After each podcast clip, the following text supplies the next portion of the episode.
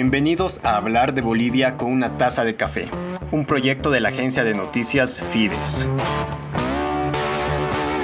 Las tensiones entre regiones, entre Oriente y Occidente, entre Cambas y Collas, son una constante en nuestras discusiones y en nuestro diario vivir.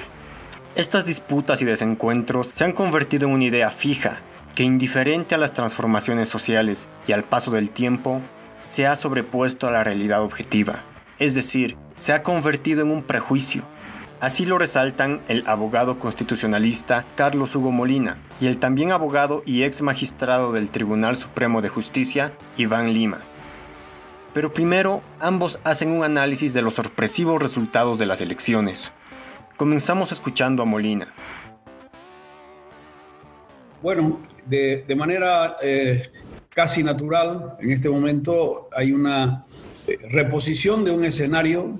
Eh, voy a usar o voy a recordarles una mala palabra en su momento, pero que puede describir, una, hay una media luna en la que los sectores no masistas o los grupos políticos no masistas están teniendo una presencia, una representación eh, política sobre la cual van a tratar seguramente de trabajar en el futuro.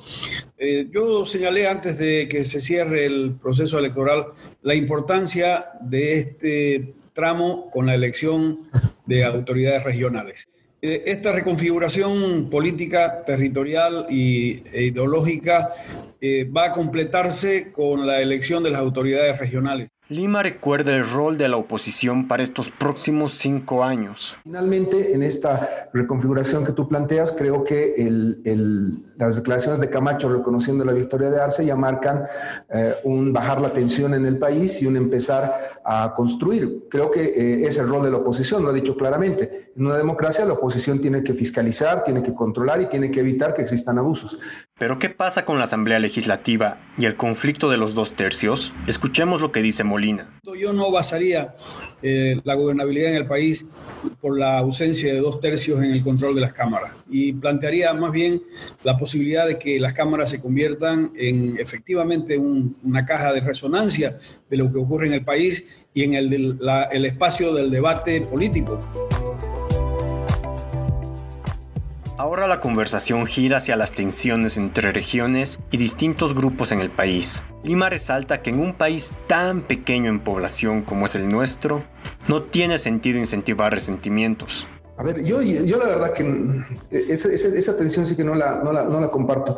Yo tengo, eh, tengo trabajo en La Paz y Santa Cruz. Eh, la mayor parte de mi trabajo está últimamente en Santa Cruz, es donde tenemos más trabajo en el estudio de abogados del que formo parte. Y yo no veo esa tensión. Yo veo que en Santa Cruz hay muchos paseños que se han, migrado y es una ciudad que se ha construido en base a la migración de la, del occidente. Lo propio tenemos acá muchos cruceños que han aportado muchísimo en el desarrollo de del país. Eh, tener una tensión Oriente y Occidente yo no la veo. Y si la hubiera, es una tensión mala. Tenemos un país con 11 millones de, habitantes, es muy chiquito, como para que de paso los bolivianos tengamos que tener una diferencia de Oriente y Occidente. Sí me parece que hay algunas cosas que tenemos que mejorar y que tenemos que fortalecer en esta relación. Y la clave se llama pacto fiscal. O sea, si Luis Arce no tiene la capacidad en los primeros años de su gestión de tomar decisiones importantes en el pacto fiscal, no vamos a salir adelante en lo que se viene, que es una profunda crisis económica y de salud. Mientras que Molina concluye con esa observación de los prejuicios. Porque si yo lo analizo estrictamente sobre la base de la realidad objetiva, ya no es posible. No es posible. ¿Cómo voy a diseccionar quiénes son los de Santa Cruz y no de Santa Cruz? Eh, yo hice un escenario eh, un poquito anecdótico, pero funcionó de abrir en las redes o el debate de cómo están conformadas las familias que viven en Santa Cruz en este momento, de cuál su origen.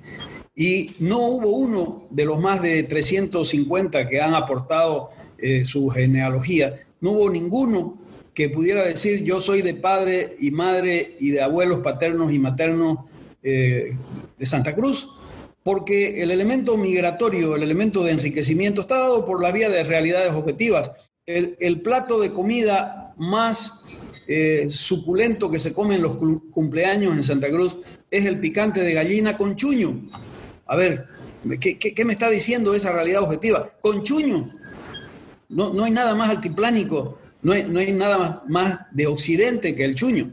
Bueno, si yo no leo correctamente esto y me libero de prejuicios, aquí tendremos que recordarnos de, Einstein, que decía, es más fácil pulverizar el átomo que destruir un, un prejuicio.